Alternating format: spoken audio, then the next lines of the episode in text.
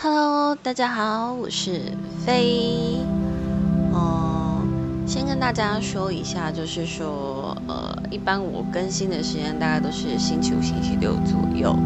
那，嗯，上个星期我之所以没有更新，是因为我的工作时间突然的，就是被调换了。那因为我没有。提前就先录制好，就是我要发布的内容或者主题这样，所以就变成说我上个礼拜就没有更新。好，那就回到这星期，就是我要发布的主题就是这些年我遇过的诈骗，就不知道是最近。我觉得特别多，应该是因为疫情的关系啊，就是大家可能都因为在家，或者是说因为工作或因为隔离的关系，就可能我不晓得为什么。反正虽然诈骗已经很久很久了，但是我觉得最近这几年，就像这几个月啊，就特别的明显。那我就觉得我可以来分享一下这些年我遇过的诈骗，因为我是一个。某种程度上算蛮懒的人，所以其实我在大学的时候就开始自己研究那个网拍跟网络购物这样。那因为那个时候我也会担心受骗嘛，因为大学那个时候也才差不多十八岁左右，十八九岁，然后就会觉得说，哦，那我如果说我要买东西，我一定会去确认他的店家资讯是属于他有实体店面的。那他的东西可能不是最便宜的，没有关系。可是他有实体店面，然后告诉你他地址在哪里，他的电话，然后他的那个地图在哪里，我就觉得 OK，这有实体店面，我真的出事，我可以拿着我的商品跟我购买记录去这个店家做一些，比如说售后服务或者是询问动作，我就觉得这样我比较安全。所以呢，在我开始嗯购买网拍，我第一次遇到诈骗的时候，就是。对方可能就是不了解店家的怎么说资讯吗？嗯，或者是说，嗯，怎么讲？可能我觉得他没有做好功课吧。他就只是可能他的讯息就只有呃哪一个商店的名称，然后买了什么商品这种资料。那其实我想知道，就是那些资料是不是都是内部外流的？不然为什么我在哪里买东西你会知道这样？好，这不是重点，重点就是呢，某一天我呃我放假回家了以后，我就突然接到了一个电话，嗯，就说呃我是不是有在哪一个呃商店，然后买了什么东西？他很准确的把那个名称讲出来。我说哦，对。我有在那个地方买东西，然后大概在多少？他说：“哦，不好意思，那个小姐，呃，我们这个部分哈，因为你我看我们看你是那个用转账的方式，可是呢，我们的那个工作人员，他说就是嗯，他们的新进的工作人员，就是他们的店员呐。”就是好像没有确认好那个汇款资料，然后所以就把货物寄出来给我了。那我就心里想，首先一个店家的汇款资料应该是老板管的，不然就是那个店的会计管的吧？店员怎么可能会核对得到？这是我觉得第一个很奇怪的地方。所以我就哦，我说所以呢，他说嗯，可能让小姐麻烦你把东西寄回来给我们哦。我就说哦，可是我已经用了。他说：“嗯，那可能你就是要再汇款一次给我们哦。”我就嗯，可是我已经转过账啦。他说：“哦，可是因为我们没有核对到账。”我说：“那你再对一次就好啦。”我说：“我可以给你就是一样资讯，就是末基嘛，这样，然后金额是多少，你再对一次就好了。”但很奇怪的是，他又不要。他说：“哦，什么东西没办法，因为没办法，我因为太久了，我不太清楚他跟我讲的细节，我已经不是记得很清楚了。”然后他就说。哦，那就是不好意思，要麻烦你在几月几号之前，然后呃，那个你要再补汇款哦。他说不然的话，我们可以依法对你提起就是诉讼什么的。我就心里想，嗯，你当老娘娘是被下蛋啊？我就说，嗯，那你先稍等，我先确认一下那个我购买的订单资讯哦，不好意思。然后那个时候手机就有那个保留通话的功能，我就按保留通话。然后呢，我就拿了我们家另外一支电话，我就上网找了订单资讯。刚好我那时候也在用电脑，我就找了订单资讯以后，找到那个店家的电话。我就在手机按保留的时候呢，我就打电话去那店，我说不好意思，你是什么什么店家？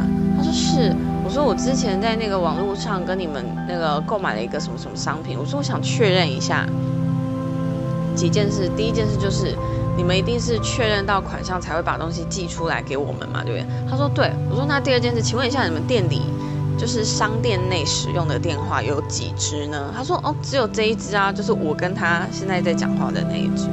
然后就说好，我说那不好意思，请问一下，就是呃现在或者是说，比如说包含你们的传真机的电话，我说你们目前有一位女性的店员正在使用吗？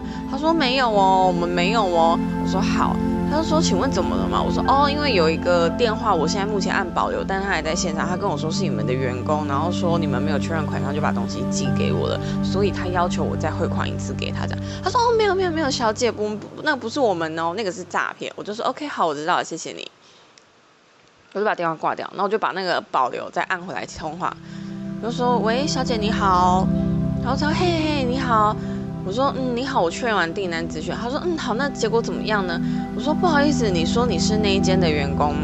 他就说，对，我是。我说，那这就奇怪了，我刚刚才打电话给这个店家，他说没有你这个人呢。然后他就不讲话了。我说你是诈骗吧？然后我就把电话挂掉。这是我第一次遇到诈骗。然后我第二次遇接到诈骗电话是在我学校的时候，就是由此可见，我真的买很多的网拍。好，我在学校某一天，因为我大学的生活是我的课呃排的满满的，然后我晚上有社团，所以那个时候我就记得我刚好是一个蛮累的状况，这样子就是。刚好社团结束，然后我是一个蛮疲累的状况，但我的逻辑是在线的。我要先说，我很累，但我的逻辑有在线。但是通常人在累的时候会怎么样呢？耐心下降，对不对？脾气很容易暴躁，脾气不太好。所以呢，我接到第二次诈骗电话，就正好是处在我这个状况之下的时候，他打来的，然后我就接起来。他说：“呃，喂，你好，呃，小姐，那个我们那个，呃，就是前面都差不多，就是什么工，那个我们的那个工读生啊，还是新进的店员啊，哈，因为呃操作错误啊，所以他把你的扣款设定成你的你的那个账那个购买账户的款项是在设定成每个月扣款这样子，然后要跟你申请支付的金额，我说嗯。”所以这可能麻烦你协助帮我们做个取消，或是怎么样之类的哦。它的细节我真的不太记得了。我就说，来，你把你刚刚那段话，我跟你重新核对一次。你说我买东西你们设定错误，所以按成就是每个月变成每个月要扣款，然后需要我去申请取消嘛，对不对？然后他就说，对，我就说。那这跟我有什么关系？你应该去找你们的店员跟工读生啊。然后他就说，呃，可是我说再来，我告诉你一件事，你讲的那个东西，我不是用扣款转账的，我是用货到付现的。啊，我已经货到付现的东西我也拿了，你账单不管有没有对上都不关我事，不是我的责任，是你跟商家的问题，跟我没有关系。他说，可是不是那个东西是你？我说对嘛，东西是我买的，可是我设定是货到付款嘛，就是我是。用超商代收，我拿到东西的当下，我付东付钱给超商啊。你有问题，你去找超商啊。你找我干嘛？他说没有，可是我不是。我说来嘛，我问你，我设定货到付款是不是我东这个意思是不是我要拿东西的当下我才付钱？他说是。我说那就对了嘛。那你到底有什么问题呢？他说但因为我们那个我们的那个员工跟新进员工的关系，我说那就是他的问题，你去找他，你打电话给我干嘛？我说你搞清楚一下问题好不好？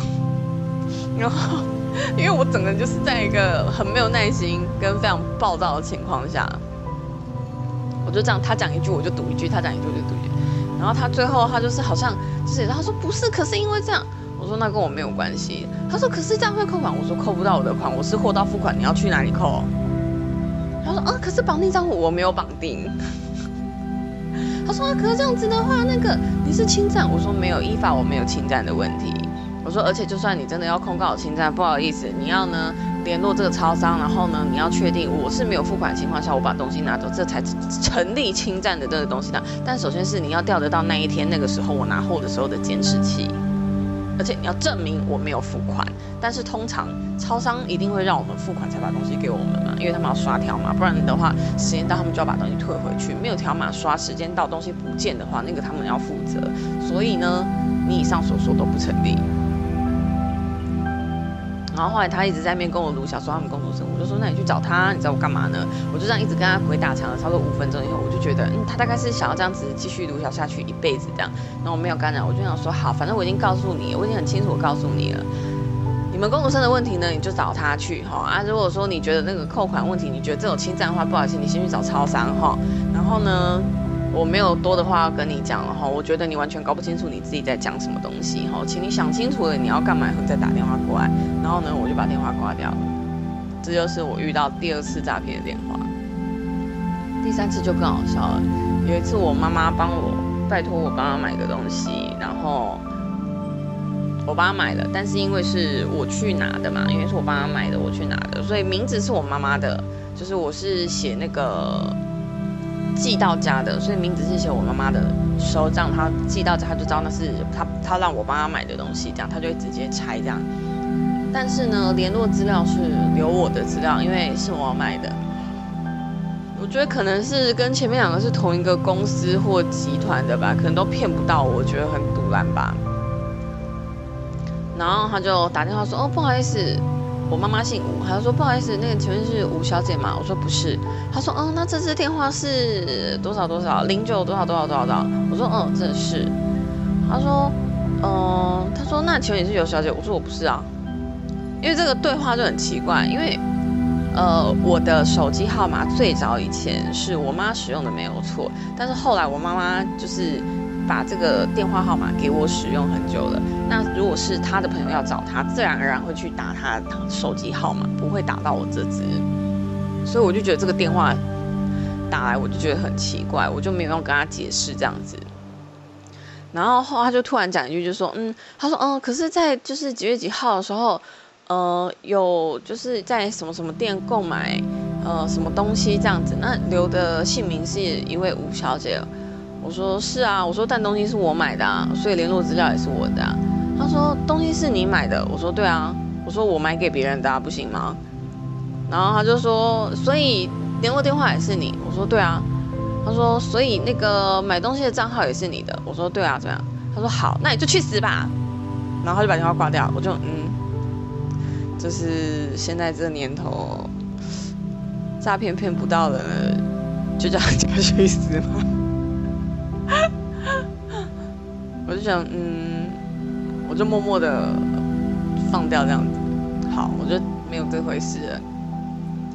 然后刚好那段时间，我也听到了我同学跟我讲，他家里接到他在家里接到诈骗电话，还蛮好笑的。他的状况呢是，我们那时候放假，那他在家里，那诈骗电话打电话到他家，他自己接起来。首先，我要讲一下他们家庭的成员。她是家里的独生女，就是说她爸爸妈妈只有生她一个嘛。但她接起来呢，听到是一个男生的声音，然后在哭：“妈妈，救我！”啊！”然后我同学就很冷静、很傻眼，就问他说：“你妈是谁？”然后对方呢就讲了我同学他妈妈的名字。然后我同我同学就说：“她是你妈？那我妈呢？”然后我同学就默默的先跟他讲一句说你打错喽，然后就把挂掉。然后挂掉的时候，他的感想就是说，这诈骗集团不专业，也不搞清楚他到底是男是女，就把电话打了过来了。这样，好，那这个是比较久远以前的。那最近近期的话呢，我本身比较没有遇到什么诈骗电话，对我真的比较没有遇到诈骗电话了。然后，但是我的朋友有跟我分享一个案例，就是他真的是疫情期间发生的，而且他是发生了第二次，他才问我。第一次是一个叫什么星球哦，然后说是有一是一种什么网络虚拟的那种货币挖矿，然后可以那种赚钱的。然后呢，他在那个里面呢投了十万块，然后他就想说哇有赚呢，然后他就看那个他投进去的十万块的数字增长到五。倍，然后他就觉得哦，这样已经很多了，很多了，可以抵他一年的年收入了。这样就好，那就不要再加码了。他就想要把这五十万领出来，这下好笑了。他看到虚拟数字有五十万的台币现金，但是那些钱他领不出来。然后他去问要怎么领呢？然后也联络不上对方，这样子。然后说啊，然后那些钱呢，想要把它拿出来，但也不行，也拿不出来，就是无论如何他都拿不出来。那我就觉得，一个没有经过国家认证的平台，可能是诈骗他自己架上去的。你居然可以这么轻易的就把你的钱投入进去，然后这种事，他说那十万块是他存了很久的，我整个就觉得很傻眼。到底为什么？到底，我真的想知道，到底为什么？这些人非常的喜欢在这种没有经过，我就不晓得你们为什么觉得它会是一个安全的交易，应该这样讲，因为这种东西我觉得它风险真的是非常非常的高。那后来这个人他是在被要被骗第二次的时候。才来问我，他就说：“哎，你看那个什么动物王国，他好像跟我说是什么动物王国，说他同事有在用，然后呃还有什么什么你买那个动物币呀，然后怎样的，反正我觉得听一听跟那个什么挖矿的那种类型有没有，也是差不多的套路。我就跟他说，你朋友都就是。”那个更新在他页面说啊，他有赚，他有赚。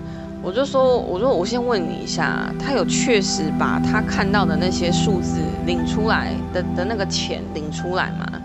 我说，假设他那边数字现在有三十万好了，我说你先问他能不能把里面的三十万领出来。他如果真的可以领出来，你跟着他去，然后他直接可以领出来。我说，那你再想，那你再考虑要不要相信他吧。我说，因为那个平台我在台湾就是找不到啊，它不是一个合法的啊。然后我他就想说，哎，对耶。就后来我就让他说，那那后来我就跟他说，那你去看看，那真的可以领吗？后来他好像就是说，他同事后来也没有再玩，因为就是没有，就是怎么说？好像没有领出来的样子，那个钱啊，没有成功的领出来，所以他朋友也知道就是自己被骗的这样。因为我就心里想说，真的很傻眼呢，就是说，就是说什么什么都有赚啊，怎样的，然后就说这个就是投资，然后我就问他说，他说拜托你们也看一下人家的那个实际收入。是怎么进来的？你看一下网络银行的截图，或者是存折的截图。我说他如果真的给你好，他你你让他去，他立刻领给你看，然后拍照给你看，截图给你看。我说那个你真的能够进入你口袋才是真的，你只是看到数字没有拿到，那些都是假的。你看得到拿不到，那都没有，那都是被骗的。而且他给我看那个简介啊，我后来认真的看了一下，我就说你可以。看人家简介的时候，你可以仔细看清楚嘛，因为我记我记得那个里面的用词啊，它虽然是写说什么那个游戏虚拟货币游戏的投资平台是台湾开发的，可是呢，它里面的用词是大陆的用词，比如说像 Internet，我们台湾从小到大讲的都是网际网络，可是呢，我记得它的说明里面讲的是互联网，台湾谁在跟你讲互联网啊？什么东西呀？然后。台湾的网址只要是台湾开发的，它在它在最后面的网址的尾码一定会有点 T W，可是它的我记得它的那个网站后面是没有的，没有缩写。然后还有就是，呃，比如说那个叫什么，那个叫什么什么什么东西，我突然想不起来它的那个。那个、那个、那个、那个用语，等下我想一下，那个叫什么东西？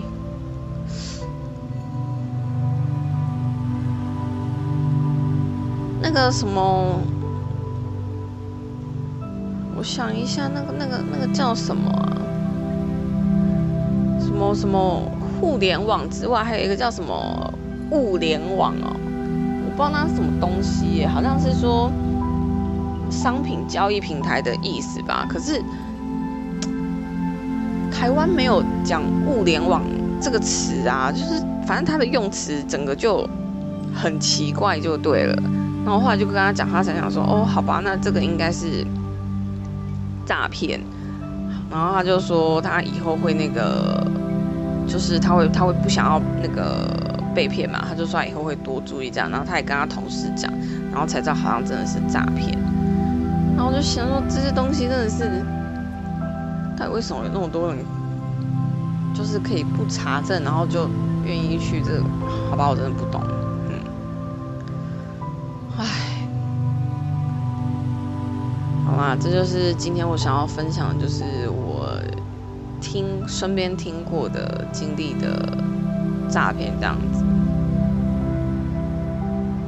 我只是想说，如果真的想要做投资，麻烦就好好的去学习该有的投资知识，投资的工具很多，不管你是要用外汇、基金、定存、股票，还是呃零股交易这种买卖之类的，它都是有非常多合法可以让你呃赚到钱的一个方式。然后，甚至如果你去了解这些东西，你的账户有开，比如说，呃，你可以买外股的话，像美国很稳定的那个标普五百，就也可以去考虑。但是，请千万不要去没有经过就是金融机构、法定金融机构去认证的一些平台去做所谓的投资交易。然后再就是说，接到电话的时候呢，每一个机构大多数都会有属于他们的二十四小时专线。那如果说是属于店家的类型的话，就不是属于那种大型的企业店家的类型的话，你也他也会让你就是会有公告的，就是呃联络时间，你可以在可以联络得到对方的时间的时候，跟他再次的确认。要傻傻，人家跟你说什么你就去，要不然这样的话，你辛辛苦苦存下来的钱，或者说你本来预计你要干嘛的钱，你只想说哦，我投资一下下，然后它如果可以变更多的话，那我又可以做这件事，然后又可以额外做那件事，这是一个很不实际的想法。拜托，请大家不要再上当，不要再被诈骗了。好，然后。像如果你有任何的烦恼的话，就是像这种，哎，是不是诈骗？我好紧张哦，怎么办？就是跟法律有关什么东西？没关系，你可以打一六五的反诈骗专线，你可以打去询问，叙述你的过程，告诉他们，好，他们就会告诉你这是诈骗或者不是诈骗。因为像一些呃国际电话打电话过来，或者是说网络电话，它显示是可以呃。就是会跳出国际码，就是它是可以用科技的手段去变造它实际播出的号码，会变成是呃，我们以为是正确的号码，可是其实因为现在都会有来电显示的话，你只要看到它显示出来是国际码的电话的时候，你就要特别小心了。我只能这样说。好，那以上就是今天跟大家要分享的内容。那希望这集分享的内容大家可以喜欢。那我们就下次再见喽，拜拜。